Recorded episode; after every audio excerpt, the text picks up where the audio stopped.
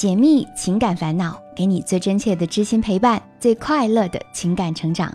我是小资，就是那个读懂你的人。最近啊，林依晨的早起梗火遍了整个网络。什么？林依晨已经起床三个小时了，给公公说早安都过去一个小时了，你还没起床吗？林依晨已经起床送公公上班一个半小时了，而我还在床上玩手机。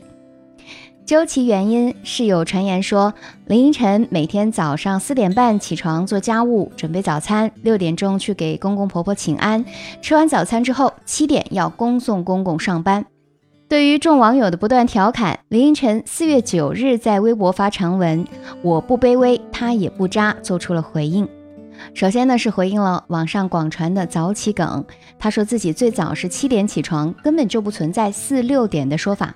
关于嫁入豪门、卑躬屈膝这个话题，林依晨称丈夫的家庭并不是豪门，应该是好门。说到七年不孕，在婆家没有地位，林依晨认为重点是自己的选择。他说，不结婚或是不生育是一种选择，结婚和生育也是一种选择。不管是哪一种选择，都不应该是被他人逼迫，或是按社会趋势去选。从这些既有条理又饱含着情商的逐条回应中，我们不难看出，林依晨其实并不像网友们传的那样生活在水深火热之中。说白了，婚姻其实是一件冷暖自知的事情。万家灯火各不相同，一万个家庭有一万种相处方式，谁又能说什么才是真正的对与错呢？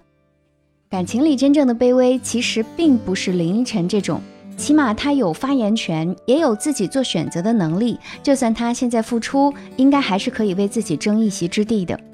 而那些在婚姻中始终处于低位却不自知、缺乏自信，还试图用过度付出去讨好对方的人，这才是真正的卑微。真正卑微的人一般有这几种表现：第一，不够自信，总觉得配不上对方。有些女生在爱上一个人的时候啊，会因为自身的各种原因，相貌啊、出身等等，会生出自卑心理，认为自己配不上对方。而为了让对方一直爱自己，就选择无限的包容、妥协或者取悦对方，心甘情愿的为他做任何事情。可是，如果你习惯了抬头去祈求爱，那么对方很可能就会忽视你的存在。第二，一旦在一起，就觉得离开他活不下去。有的人明知道对方已经不爱了，还认为只要对他足够好，就会使他回心转意，并利用这种心态不断的催眠自己，还给自己找一个不离开的理由来继续这段关系。哪怕对方只是给了一点点好，就会视为生命，认为离开他就活不了。第三种是认为变成对方喜欢的人，他就会爱自己了。很多女生认为他不爱我，是因为我不是他爱的类型。如果我变成他喜欢的模样，他就可能爱上我。于是呢，他们一直在寻找改变自己的方法，想成为他想要的人，而后在不知不觉当中失去了原本的自己。那么，我们应该如何像林依晨一样，结婚之后即使选择了以家庭为重，却并不卑微的存在呢？小资想给大家几点建议。首先啊，最好把你自己放在男人和家庭的地位之上。有人可能会说，你这就是自私。作为女人，为家庭和孩子做些牺牲，不是很正常的事情吗？但其实很多人没有搞明白女人和家庭的关系，它就像是健康与其他的关系。你首先要拥有健康这个一，才能谈后面有多少个零吧。而女人和家庭也是一样的。倘若你一直把男人和孩子放在首位，那么由此会带来很多不和谐，比如缺乏安全感。付出得不到回报，精神匮乏等等负能量也会投射到你的家庭当中去。一旦女人这个系统崩盘，那么所有的一切都会随之而崩塌。所以，为何不先照顾好自己呢？你首先是一个完整向上的自己，拥有那个一，你才有可能和老公、孩子配合起来，拥有后面更多的零啊。其次，建议大家要保持随时可以工作的能力。我们都知道，想要事业和家庭双平衡，本身就是一个伪命题。所以呢，即使优秀如林依晨，她仍然需要做一些让步的。所以我们要学会分一些担子给家人。就算他们做的不够好，也要分一部分出去，不然你每天就会陷在不停忙碌的困局中，还有可能会心生怨恨。同时呢，我们要时刻关注你所从事行业的动态，即使没有上班，也要时不时的磨练一下技能，为以后的工作做准备。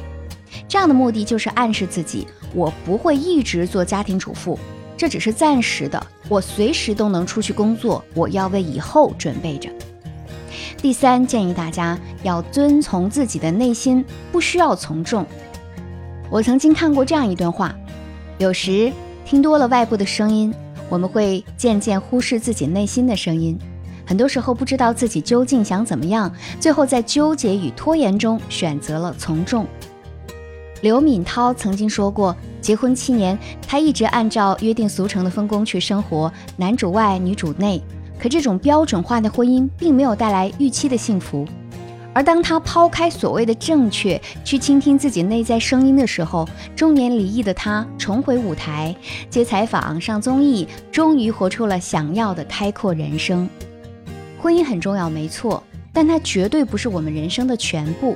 就像林依晨说的，每个人的选择不同，但重要的是你要自己主动去选择。我们当然可以选择以家庭为重，但千万不要本末倒置。学会成就自己，才是一切幸福的开始。这期节目送给大家，解密情感烦恼，给你最真切的知心陪伴，最快乐的情感成长。我是小资，就是那个读懂你的人。现在小资的视频号、抖音号已经开播了，在视频号里，我会给你带来更精彩、更有用的情感知识，也欢迎大家多多去关注哦。微信视频号直接搜索“小资我知你心”，姿态万千的“资”，我在这里等你。